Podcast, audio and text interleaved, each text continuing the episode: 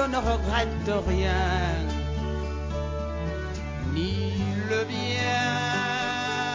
Olá, fãs da velocidade! Está no ar mais um podcast 300 por hora. Vamos analisar o GP da França de Fórmula 1. Uma corrida inesperada de tão boa em Paul Ricard, uma pista que normalmente nos oferece umas provinhas bem chinfrins. Tivemos muita luta no pelotão e uma batalha, mais uma grande batalha entre Lewis Hamilton e Max Verstappen pela vitória. E Max Verstappen chegou à sua terceira vitória no campeonato, ampliou a liderança. E temos bastante coisa. Tem análise de tática, de pilotagem, bastante coisa para a gente falar sobre essa corrida. E com a gente tem o Antônio Munro Filho e o Eduardo Amaral. Vamos conversar sobre Fórmula 1, que é o que a gente gosta aqui no 300 por hora. Começar pelo Antônio. Vamos pela ordem alfabética. Tudo bem, Antônio? E aí, qual a tua impressão inicial para a gente dar sobre o GP da França? Primeiramente, boa, olá para todo mundo aí, todos os ouvintes do 300 por hora. A satisfação está aqui. É, foi uma corridaça, né? Mas eu sou um cara muito otimista, né? Eu sempre espero corridas boas, inclusive em Paul Ricard, que tem essa fama de, de ser uma pista que proporciona algumas corridas sem graça. Mas nesse final de semana, no último final de semana, a gente acompanhou uma corridaça, né? Eu vi ali o, o Verstappen saindo daquele início de, de, da primeira curva ali, dando aquela escapada. Pensei ali que, que o Hamilton ia tomar conta, mas o holandês mostrou que está se encaminhando para o auge da sua carreira, né? Ele está muito afiado e é uma coisa que eu vou falar mais adiante é como essa rivalidade está afiando ainda mais os dois pilotos. Né? O Hamilton está se tornando ainda melhor e o Verstappen, então, nem se fala. Né? Então, é, foi uma corridaça mesmo. Amaral, tu não ficou muito feliz com o resultado, né? Mas foi uma bela corrida. Ah, realmente, acho que o primeiro destaque é esse, né? Foi uma corrida surpreendentemente boa, tanto no pelotão da frente quanto no pelotão de trás. Realmente, o resultado para mim foi uma droga, vamos ser sinceros. Eu sou um torcedor assumido do Hamilton, sou assumidamente um secador do Verstappen e deu certo no início, mas o Verstappen conseguiu se recuperar muito graças a uma tática bem executada, uma pilotagem bem feita e uma Mercedes que parece um pouco uh, insegura nas suas táticas. Falando da Mercedes, né? Não vou depois falar do piloto específico, mas falando da Mercedes, a Mercedes parece um pouco insegura uh, nas suas táticas e pouco capaz de uh, executá-las da melhor maneira como era antes quando andava na frente. Além disso, é um problema já antigo e recorrente o fato de que todo mundo passa o Bottas. E isso traz uma dificuldade extra para o Hamilton num campeonato tão apertado. Porque, por exemplo, nessa corrida, se o Bottas tivesse conseguido segurar o Verstappen uma volta e meia, uma volta e meia, talvez o Hamilton fosse campeão, tivesse vencido a corrida e assumido a liderança. Não conseguiu. E isso, por um lado, me deixa triste, porque eu quero ver o Hamilton vencendo, mas vai deixando o campeonato bastante interessante. Porque a gente tem hoje os dois com três vitórias, Verstappen tem um pódio a mais e a gente sabe que se não, nesse momento, se não fosse aquele botão apertado errado, talvez o Hamilton fosse líder, mas por uma diferença pequena. Então a gente tem uma tendência aí de um campeonato muito interessante daqui para frente. É, eu acho assim, sobre essa questão da Mercedes, tem muito a ver. É, é aquele a zona de conforto. Não que eu acho que eles estejam na zona de conforto, mas o time se habituou tanto a ter uma vantagem sobre as outras equipes. Ah, teve só um ano aí que verdadeiramente a Ferrari chegou a ter metade da temporada um carro melhor. Uh, que a Mercedes meio que ela não sabe reagir dentro da corrida, trocando um pouco as táticas, e ela aprendeu muito a viver para a eficiência máxima no computador. Eu acho que tem a ver com isso, uh, essa questão de eles terem mantido a uma parada só, mesmo vendo que os pneus estavam ficando ruins, mesmo vendo o ritmo do Verstappen, eles ficaram com medo de botarem o Hamilton atrás do Pérez e o Pérez ter alguma dificuldade para ultrapassar, pensando talvez que a pista é difícil de passar, mas a gente viu nesse final de semana que Paul Ricard não estava que nem as outras vezes, porque todo mundo que podia passar, tinha carro para passar, conseguiu fazer as ultrapassagens. Então, que eles ficaram com medo, talvez, de botar o Hamilton atrás do Pérez, que estava numa tática diferente, indo bem mais longe com os pneus médios para pegar pneus novos no final. E a partir daí eles não souberam como reagir. Eu acho que tem bastante a ver com isso. E por mais que o Hamilton tenha dado entrevista de que o pneu estava no bagaço, que ele acha que ia ser pior ainda se ele tentasse dividir curva com o Verstappen, que ele podia escapar da pista, alguma coisa assim, eu achei que o Hamilton ficou surpreso que o Verstappen chegou tão rápido nele naquela volta e meio que não conseguiu armar uma defesa, porque a defesa dele foi quase pior que a do Bottas. Nesse ponto eu, eu, eu concordo contigo, Bernardo, assim, uh, e, e até saúdo assim, essa, esse comentário do, do Amaral, né, porque a gente estava falando antes do programa, nos bastidores ali, né, que a gente participou junto só num programa, mas é legal ter essa, oposição, né? Porque assim, eu gosto do Hamilton, mas no momento eu tô querendo ver um novo campeão, né? Então esse ano eu tô torcendo pro Verstappen. Mas sobre o Bottas que o, o, o Amaral falou, eu acho, concordo também com tudo que ele disse, que o Bottas está se provando em 2021 o, um piloto aquém do, da, das expectativas, não tem agradado a Mercedes, nem os computadores da Mercedes, mas o, mas o jeito que o Verstappen passou o Hamilton deu margem para interpretar que se ele passou o Hamilton daquele jeito, com a facilidade que foi, o Bottas, coitado, então não teria a mínima chance de fazer alguma frente, a não ser que desse uma de Ayrton Senna no Alan Prost e jogasse o carro para cima do, do, do, holandês, né? Mas também concordo. É, é que o Bottas até tentou. Ah, desculpa, o Bottas até tentou defender, só que ele errou a freada e aí esculhambou tudo. O Hamilton nem tentou defender, ele dá uma, uma vinda do carro para dentro, mas ele meio que desiste e um, um abraço. Por favor. Eu queria só chamar a atenção, em Bernardo, só aproveitando e logo abrindo para o Flávio, que acabou de chegar, mas apenas chamar atenção, eu acho que esses defeitos, tanto do Bottas quanto da Mercedes, eles já existiam, mesmo quando a Mercedes era líder. A diferença é que eles não apareciam pela grande vantagem, ou eles não chamavam tanto atenção.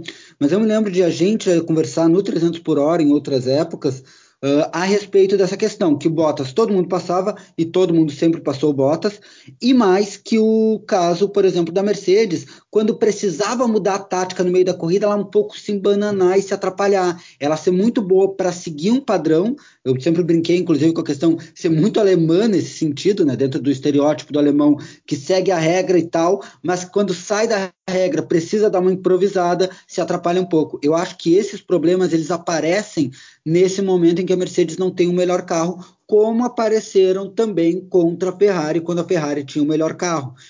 O que torna também essa máquina perfeita da Mercedes, a gente vê os defeitos e vê que o Hamilton tava, não estava numa equipe assim que só acertava. Ela também comete muitos erros e erros de estratégia e erros de mudança de percurso no meio de um GP.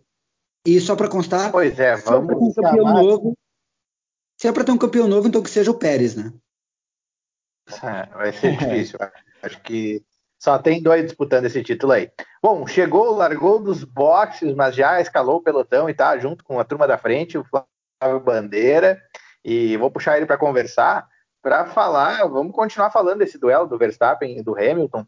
Uh, o que eu quero entender é: acha que o Hamilton podia ter defendido um pouco mais uh, rispidamente essa posição? Talvez eu vejo que o Hamilton curtindo a temporada, mas para o clima de duelo com o Verstappen eu tenho achado ele muito cuca fresca, que tem uma vantagem, que é não se precipitar nas corridas e conseguir os resultados, mas talvez para um momento decisivo, daqui a pouco pode, a gente precisa de um Hamilton mais aquele Hamilton predador aí de temporadas passadas.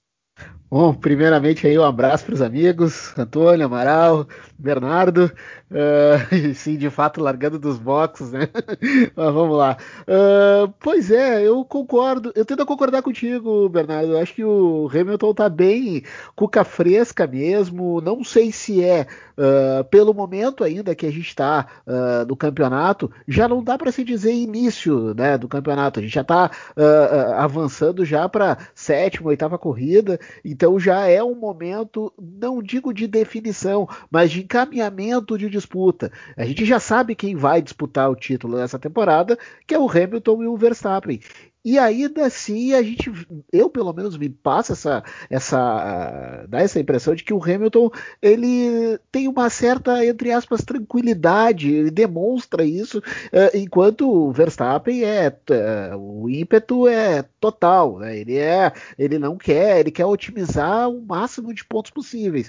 Uh, eu às vezes tendo a acreditar que talvez é porque o Hamilton sabe que numa situação extrema ele tem de onde tirar, eu digo performance pessoal e até do carro da Mercedes, que é incrivelmente, incrivelmente não, esse, esse momento em alguma hora ia acontecer, uh, uma temporada não tão dominante assim da Mercedes e esse ano uh, tem sido totalmente o contrário, com a Red Bull sendo um páreo duro, não à toa que está na frente.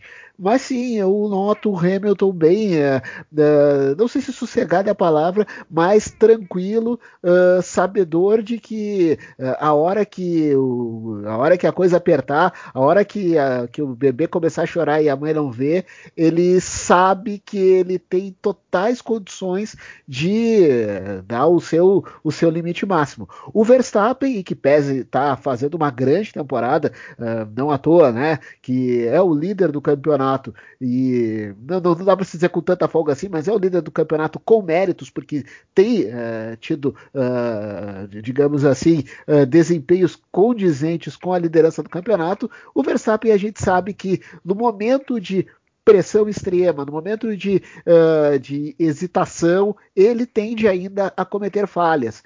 Assim como o Hamilton. O Hamilton também falhou uh, uh, no Azerbaijão, mas as falhas do Hamilton são muito mais raras do que do Verstappen. Sim, concordo contigo. Eu vejo o Hamilton ainda muito tranquilo uh, para uma disputa que vai se acirrar cada vez mais conforme avançar a temporada. Mas, Bernardo, só vejo... É, sobre a fala do, do, do Flávio, a, a, fala do Flávio, eu acho assim, e a tua também em relação ao Hamilton, eu acho que o Hamilton tá jogando com essa tranquilidade, assim, tipo, o, o, Verstappen é o jovem ali impetuoso, querendo o título, o primeiro título e tal, mais propício a erros na hora de uma pressão. Mas a gente lembra também que o Hamilton, quando era o jovem Hamilton, cometeu erros sob pressão. E eu acho então que é uma cartada do Hamilton também de campeão, de veterano, e até assim, já incorporando algum algumas coisas da, do, do, estereótipo alemão, assim, de, de autocontrole e tal, da Mercedes, para jogar assim, tipo, tá tudo sob controle, não estamos apavorados ainda, vamos virar esse jogo. É, é, é uma. Para mim, faz uma parte de uma guerra psicológica ali, sabe? De, de mostrar pro, pro Verstappen que apesar de tudo que está ocorrendo no, no, nesse momento de Red Bull na, na ponta, o Hamilton está tranquilo. A Mercedes eu acho que não está tão tranquila como o Hamilton, mas ele tá, ele matou a bola no peito, botou no, no chão e está demonstrando isso. Mas para mim está fazendo parte de um jogo psicológico contra o, o holandês. Minha opinião sobre o, o assunto. Deixa o gurizinho se deixa o gurizinho se divertir, que eu vou daqui a pouco eu venho aqui e a gente resolve a parada. É, eu tenho essa impressão. Eu vou ao encontro do que disse, eu vou ao encontro do que disse o Antônio, porque se a gente lembrar, eu fiz as, dei uma olhada agora, a gente tem mais ou menos, pelo que eu contei aqui, 17 grandes prêmios ainda pela frente. O Hamilton demonstra essa tranquilidade, e eu nem sei se ele demonstra tanto, acho que em outros grandes em GPs anteriores ele parecia um pouco mais tenso, mas agora ele demonstra uma certa tranquilidade, acho que inclusive para jogar essa pressão. Vale a gente lembrar, o Verstappen errou no GP de, da França, ele acabou se recuperando, mas ele cometeu um erro no início da corrida que poderia ter sido fatal. Uh, o que aconteceu ali adiante foi a Mercedes que não conseguiu lidar com aquela liderança, não conseguiu mudar a estratégia. Se a Mercedes tivesse mudado a estratégia, talvez do Bottas, ela teria um resultado melhor. Então, acho que essa tranquilidade do Hamilton vem também pelo que o Verstappen já errou dentro da pista. A gente já viu o Verstappen errar mesmo na frente. E mesmo nesse grande prêmio que ele venceu, ele cometeu um erro que poderia ter tirado a vitória dele. Fosse num circuito um pouco mais apertado, ele, ele não voltava daquela escapada, ou voltava muito atrás. Ele acabou conseguindo voltar só em segundo, em segundo e manter a pressão sobre o Hamilton. Eu acho que quem tá, quem deve realmente estar preocupado é a Mercedes, porque a Mercedes está bem perdida nesse campeonato e a Red Bull parece ainda um pouco mais inteira. Os pitstops são uma prova. A Red Bull não tem errado pitstops e a Mercedes já mais uma vez tem feito pitstops lentos que acabam prejudicando na corrida. É, essa questão, o cálculo matemático para os entendidos da Fórmula 1 é que a Red Bull tem em média uma vantagem de 0,2 segundos para em relação à Mercedes em treino de classificação. Em corrida fica um pouco mais misturado, porque em alguns momentos a Mercedes às vezes consegue fazer frente a um carro igual para igual. Mas é, é uma pequena diferença, mas é constante a favor do carro da Red Bull. E isso tem complicado os planos gerais, assim, a matemática plena da Mercedes. Até numa peculiaridade disso, eu acho que já para a gente encaminhar, a gente andar um pouco no grid, acho que o Antônio depois pode falar também dessa questão dos dois melhorarem por causa do duelo, mas para a gente poder falar de todos os pilotos e não se estender tanto, uh, tem uma peculiaridade que o Bottas reclamou muito do carro e a Mercedes promoveu uma troca de chassis. O Hamilton pegou o chassi que estava com o Bottas, que o Bottas achava um problema, e nessa prova correu com o chassi do Bottas, e a gente viu de novo que o resultado. Tudo bem, o Bottas melhorou um pouco, mas o Hamilton não piorou nada. Então, se era um problema, era um problema de confiança do Bottas no carro que ele estava, porque já trocaram e ficou claro que não tem diferença de desempenho, até para quem gosta de uma teoria da conspiração. E o fato que, é que apesar de melhorar o ritmo. Fala, Amaral com abafado. É que talvez o problema seja entre o banco e o, e o volante, né? É, e apesar dele ter melhorado o ritmo, o Bottas, ele foi muito melhor do que ele tinha sido no Azerbaijão, uh, ele de novo deixou a desejar quando a equipe precisou, né? Ele andou perto do Hamilton, mas enquanto, vamos falar dos segundos pilotos, entre aspas, enquanto o Sérgio Pérez fez o papel dele, lá, apesar de largar em quarto, usou a habilidade que ele tem de manter os pneus bem para ir bem longe na corrida, depois voltar passando todo mundo. O Pérez ganhou na, na pista a posição do Bottas. Uh, de novo, quem ajudou a tática da equipe foi o Pérez e o Bottas não conseguiu, com troca de chassi e tudo. O que, o que só é, o que só denota uh, essa fase não do Bottas, né? Uh, era uma corrida que, uh, digamos assim, ele poderia uh, tentar pelo menos né, mostrar um pouquinho mais de serviço, digamos assim, no sentido de ajudar o Hamilton no campeonato, ajudar até a própria Mercedes. E o que se viu, principalmente na segunda metade da corrida, ele afundou completamente. E uma prova disso foi ele ter entrado no rádio desesperado, reclamando da equipe a respeito da questão da estratégia né? Que eles uh, discutiram a estratégia e ele deixou entender que, tipo, poxa, a gente falou isso antes e vocês não me ouviram, sabe? Uh, tá, tá, tá complicado. Até hoje, até por sinal, vendo algumas uh, notícias, algumas informações de que a renovação do Hamilton está encaminhada e o Hamilton já está fazendo aquele lobby para manter o Bottas. Eu acho que para o momento atual e, e, a gente até brincou muito no pós-corrida no domingo que eu pelo menos esperava que a última segunda-feira uh, o Bottas, quando chegasse na, na sede da Mercedes, uh, já tivesse já na caixa de e-mails o convite para ele até o RH pelo visto ainda não apareceu esse convite, né, para né, já para pegar aquele aviso prévio, porque o Hamilton deve ter dado aquela conversada com a equipe. Então, enfim, é um momento assim, é, é, já não é de hoje, a gente sabe disso, mas o Bottas de fato, acho que dificilmente ficará na, na Renault, desculpe, na Mercedes para a temporada que vem. Mas Flávio, eu, Enquanto eu, isso, assim, ah. Só aproveitando o gancho do Bottas, eu acho assim, dois comentários. Um é uma, uma, brincadeira de mau gosto, mas é uma brincadeira, no sentido do o auge da carreira do Bottas pode ser essa, esse pedido de permanência do Hamilton para que ele fique mais um ano na Mercedes. Porque eu acho que é o único que, entre aspas, está torcendo para que isso ocorra é o Hamilton pela zona de conforto que teria, né? Assim, de domínio. Porque se vai um George Russell para Mercedes, vai dar uma canseira no heptacampeão. Mas eu acho assim, a questão do Bottas, eu acho que eu, eu, eu, eu acho, não, eu, tenho, eu concordo plenamente com o que o Flávio falou, e eu acho assim, analisando os quatro melhores carros do grid nos últimos anos, que são os dois Mercedes e os dois Red Bulls, a Red Bull teve pilotos, é, o segundo piloto muito fraco, com o Gasly, que depois é, começou uma recuperação na AlphaTauri, e o Albon, que não correspondeu. Pela primeira vez nesses últimos anos, a Red Bull tem um segundo piloto que faz o papel do segundo piloto, como o Pérez fez agora nessa última corrida é, e, e, vencendo a anterior. Mas o, o, o, e aí então ficou uma pressão ainda maior no Bottas por essa questão assim que agora o Bottas é o elo fraco desses quatro carros assim visivelmente já não era o, o mais a, a, o mais apurado ali do, de, de, de, todos eles mas agora com a chegada do Pérez na Red Bull desses quatro carros é o piloto visivelmente mais fraco desses quatro. Então essa sequência de resultados da Red Bull positivos, tirando o domínio da Mercedes, e essa falta de resposta do Bottas no momento em que a Mercedes é pressionada, no campeonato de construtores, por exemplo, evidencia que o Bottas realmente, a qualquer momento, deve chegar esse e-mail na caixa de, do, do, do RH, na caixa de, de e-mail dele. Né? Então, assim, é, eu acho que essa é a grande diferença que eu vejo do Bottas, que nunca foi grande coisa, assim, faz lá as voltas voadoras nos, nos treinos, tudo mais, mas assim, ele tinha um rival, um segundo piloto da Red Bull que era sempre mais fraco do que ele. E nesse ano ele não tem, né? Então ficou evidente que os quatro pilotos que têm os melhores carros, o Bottas, infelizmente, é o que está com, com a corda no pescoço, né?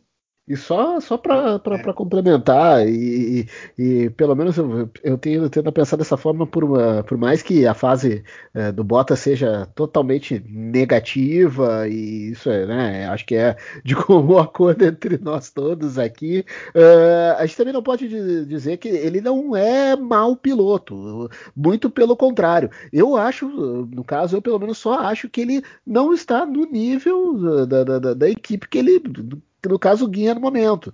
É, ele não, não é um piloto para estar tá ali, né, né, nessa, nessa, nessa posição. Acho que a Mercedes poderia muito bem. É, claro que também tem a, a questão do conforto da equipe, até para não querer criar todo aquele clima de guerra que foi entre Hamilton e Rosberg, isso entende-se, mas eu acredito que a Mercedes, até pensando em campeonato de construtores, poderia tranquilamente ter um piloto, digamos assim, um calibre um pouquinho mais acima do Bottas, né? Mas, enfim, né? Coisas da Mercedes que eu acredito que para a temporada que vem vai ser revisto.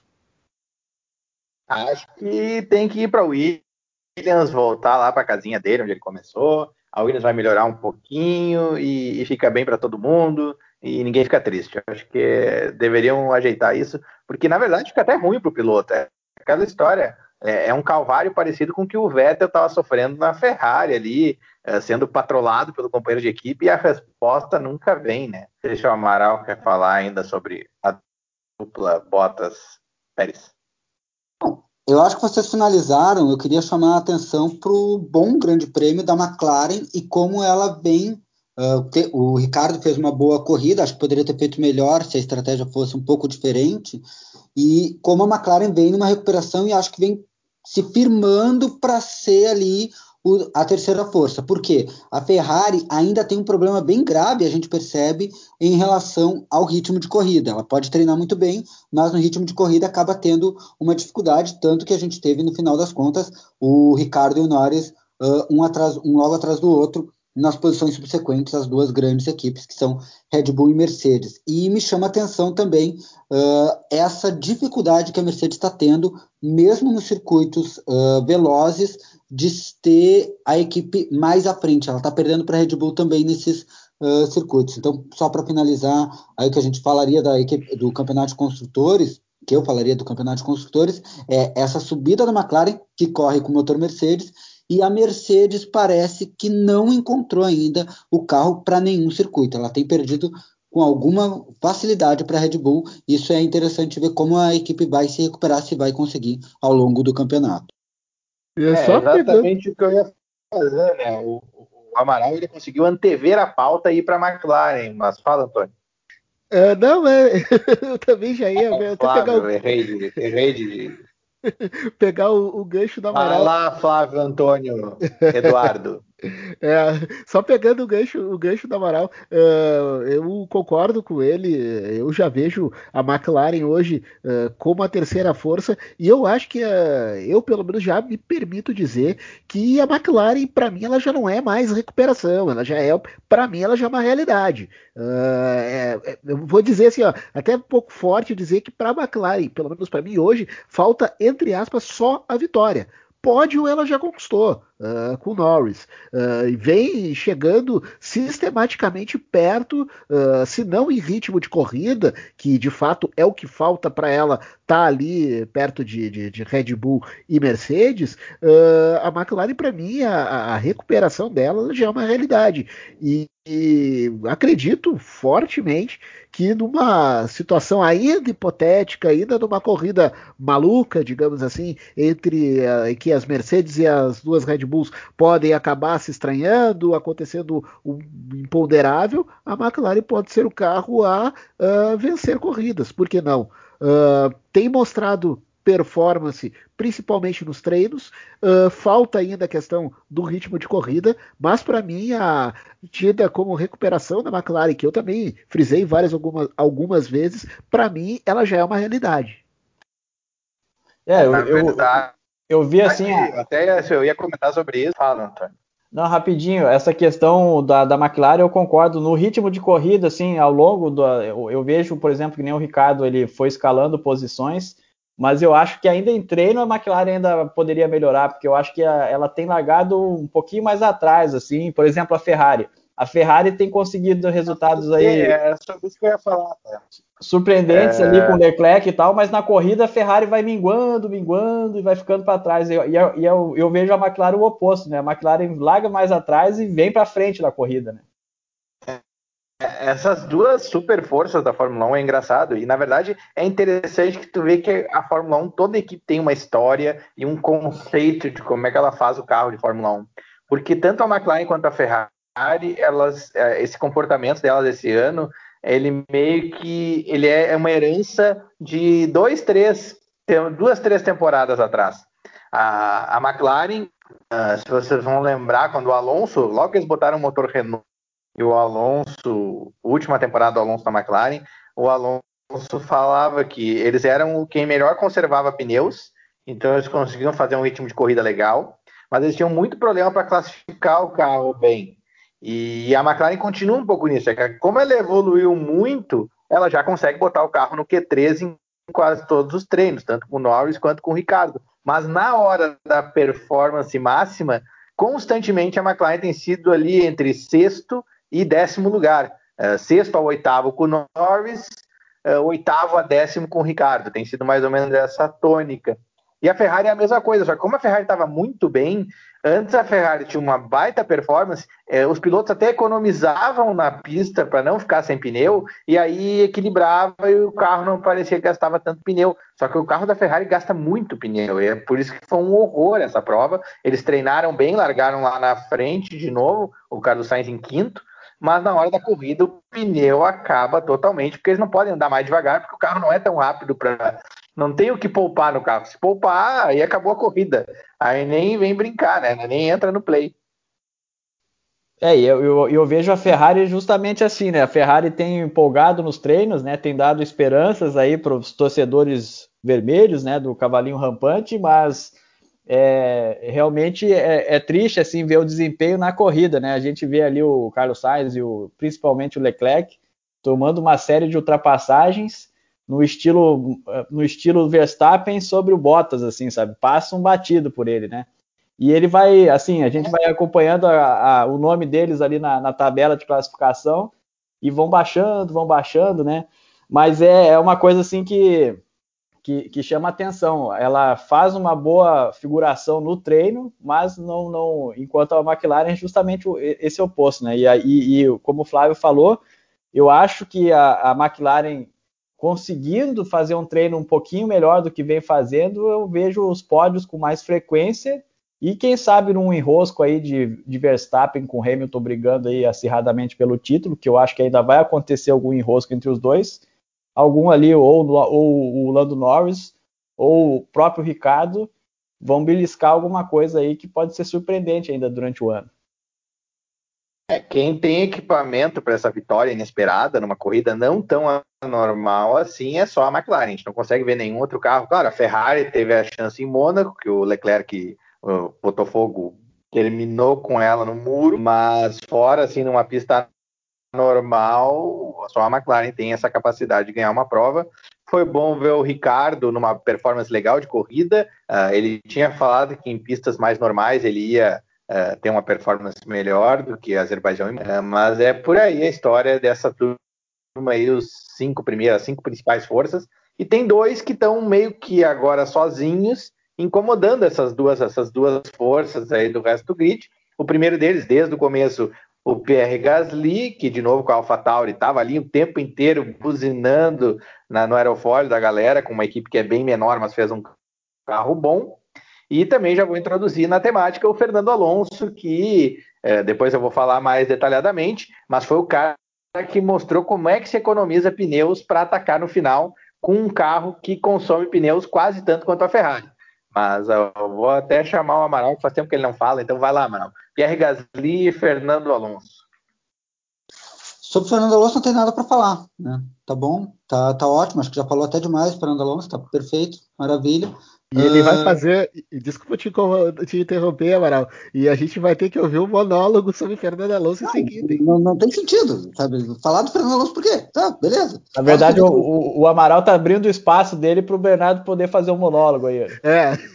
Não tem que dizer do Fernando Alonso. Só, né? Beleza, abraço, legal, França. Uhul, França. Uh, Gasly também. Uh, eu, eu, na verdade, eu tenho achado que a AlphaTauri tá meio que me decepcionando em relação ao que ela prometia, né?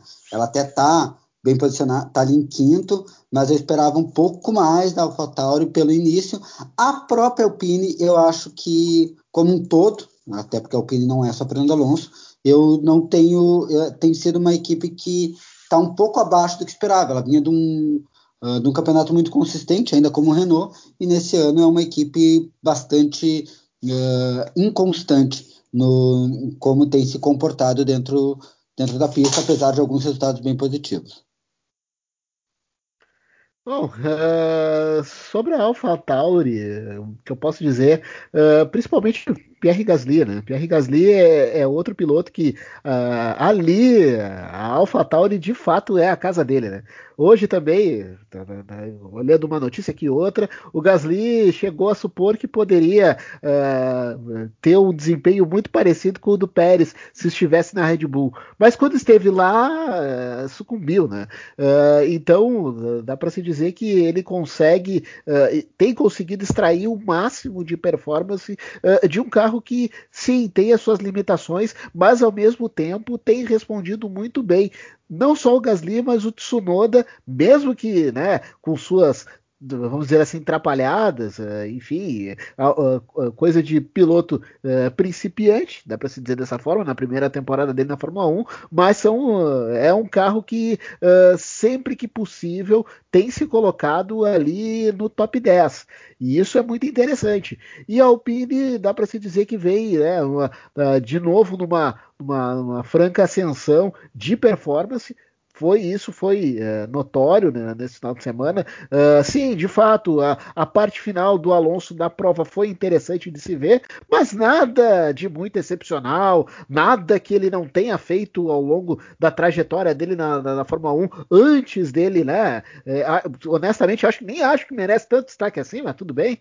Uh, mas foi legal, foi ótimo, beleza. Uh, Para mim, hoje, o destaque em si da Alpine, e até nem falo de performance, eu falo do Ocon no sentido de que a Alpine já vê o futuro da equipe no Esteban Ocon, não no Fernando Alonso, e né, vamos combinar que faz total sentido, né? O Alonso está ali para fazer esses dois aninhos, para né, viajar o mundo, uh, falar bastante bobagem e seguir, seguir o baile que não vai fazer pódio, é, dificilmente vai vencer nem se fala. Então, né, enfim. Mas sim, são duas equipes que estão uh, cada vez mais sólidas dentro do top 10.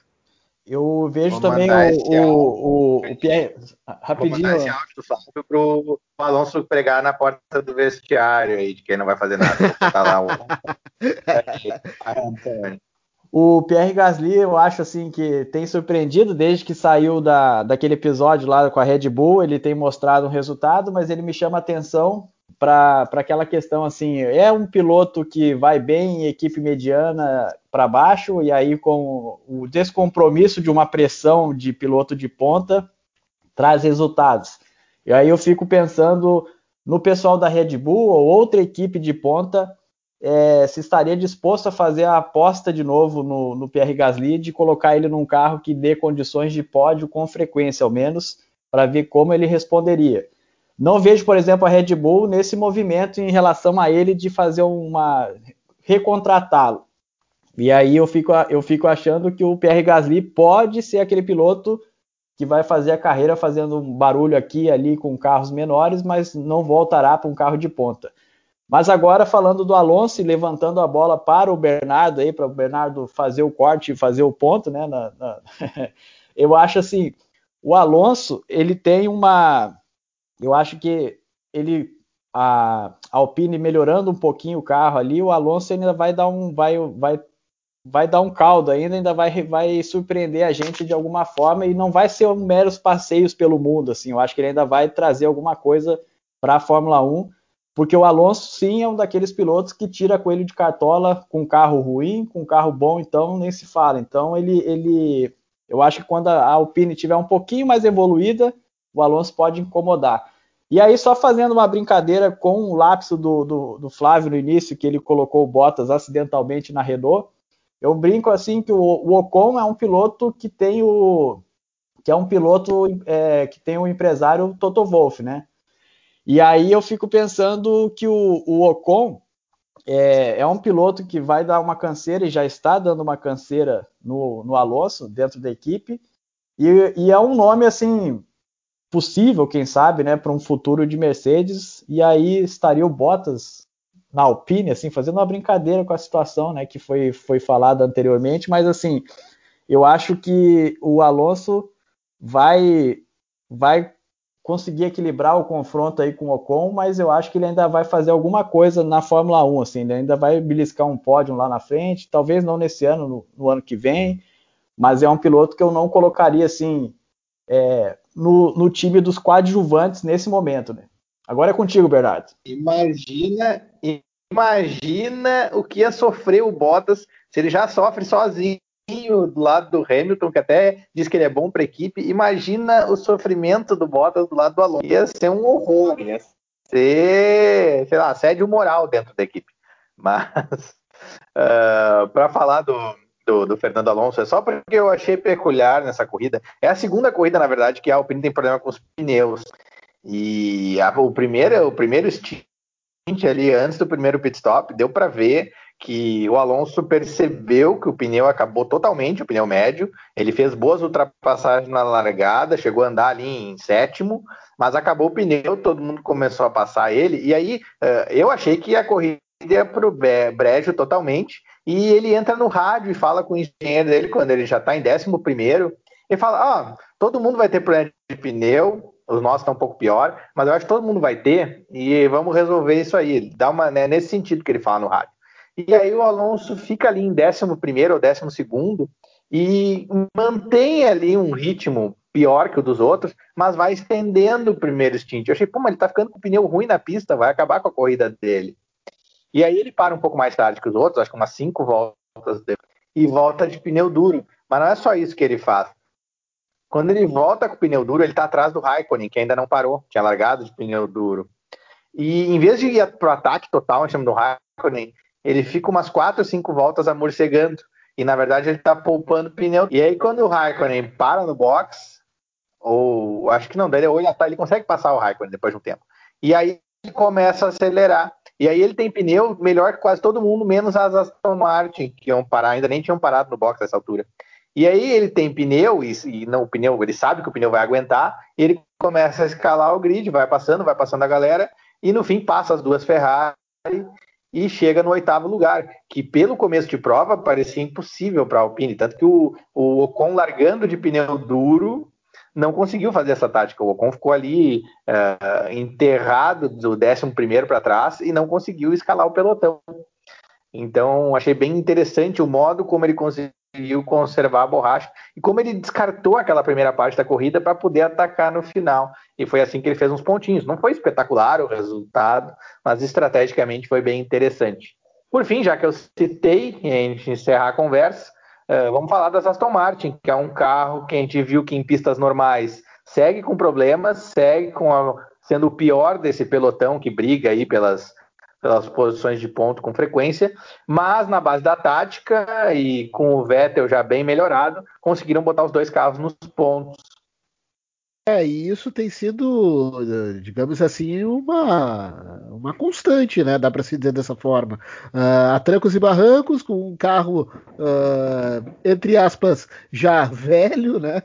Uh, da, da, da, Aston Martin, mas eles têm conseguido, na base da estratégia, muitas vezes até contando com uma classificação ruim no sábado, eles têm conseguido fazer bons pontos. E aí, obviamente, que o meu destaque é o Vettel. Acho que né, a gente que estava uh, com a, digamos assim, com uma pulga atrás da orelha, tão logo que ele assina com a Aston, Aston Martin no, no, final do ano passado e saído da Ferrari, tão, no momento assim tão em baixa e vai para uma equipe que nova, mesmo tendo uma estrutura já uh, antiga que era da Racing Point, uh, eu já eu me arrisco a dizer que o Vettel está se encontrando ali dentro. Acho que já se encontrou, uh, não vai lutar por vitórias, dificilmente né, vai está figurando na parte da frente do grid, mas ele e o Stroll, que, né, que é um dos pilotos que para mim mais evoluiu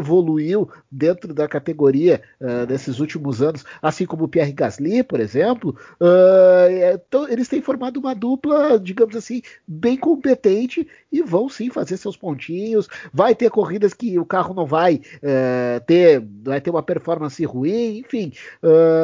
eu acho que ali eles vão conseguir conseguir se estabelecer eh, sempre na, na, na volta dos pontos. Claro que eles vão ter mu tem muitos pontos a melhorar, mas sim, para mim é uma, uma, uma equipe que uh, gera uma, digamos assim, uh, tem uh, sido aquém da minha expectativa.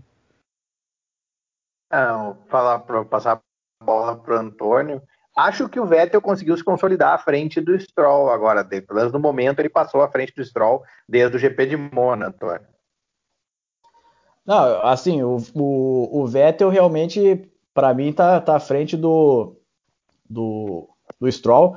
Só que eu acho a, a imagem que o, que o Flávio fez a gente pensar em relação ao Alonso na fala anterior dele, né? Que o Alonso ia ser o cara que vai passear na Fórmula 1 ali pelo mundo. Eu acho que o Vettel se enquadra mais nessa figura, porque o Vettel ao menos é simpático, né? Uma figura simpática e agradável, como diz uma amiga minha, né?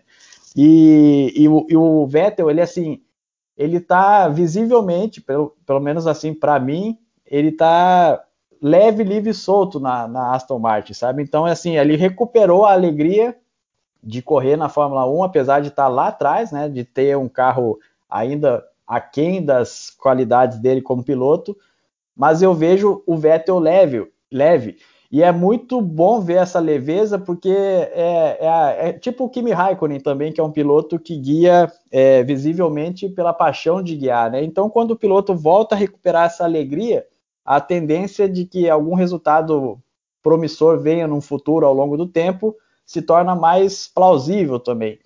Então, eu acho que a Aston Martin ela tem esse, ela, ela tá mais ou menos no que eu, eu tinha de expectativa no início do ano. Acho que está um pouquinho melhor assim. Algumas corridas decepciona, como é, é comum nesse tipo de carro, mas eu vejo é, a grande surpresa, assim, essa coisa do Vettel ter valorizado o primeiro pódio da Aston Martin, né? Então, aquela coisa ali, o cara que é tetracampeão do mundo, sabe?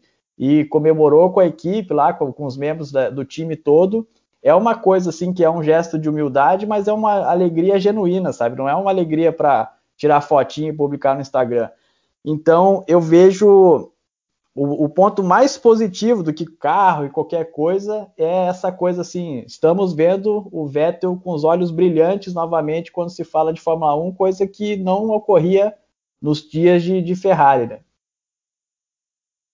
É, eu, eu, vejo bem melhor a atmosfera do Vettel do que nos últimos dois anos, por exemplo. Acabou sendo uma troca correta. Eu tinha medo que fosse uma troca para enterrar de vez o Sebastian Vettel, mas deu uma sobrevida, um, um respiro legal para a carreira dele e muito mais simpático do que os tempos da Ferrari, esse momento do Vettel na Fórmula 1.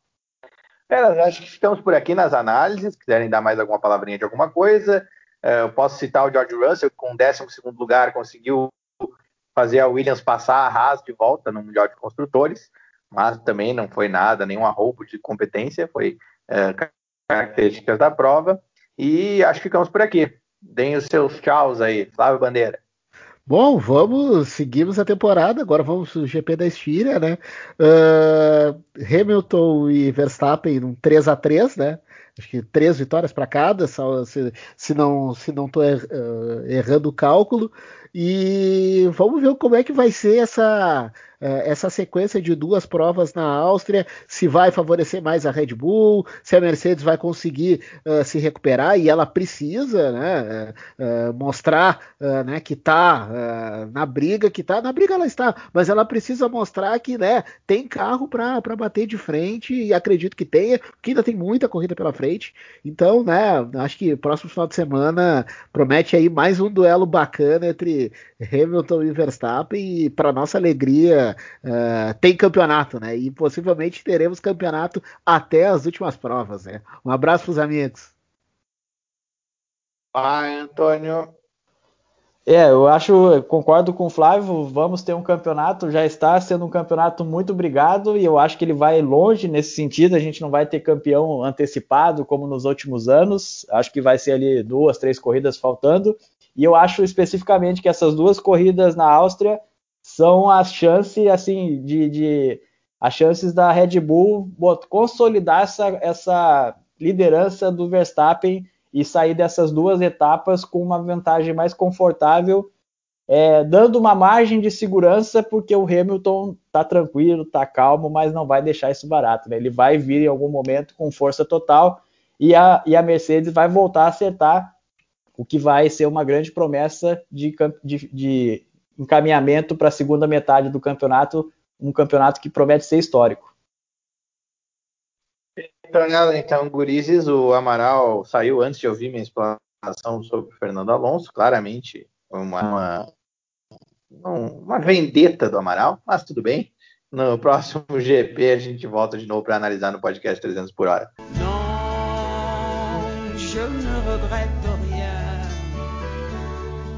car ma vie,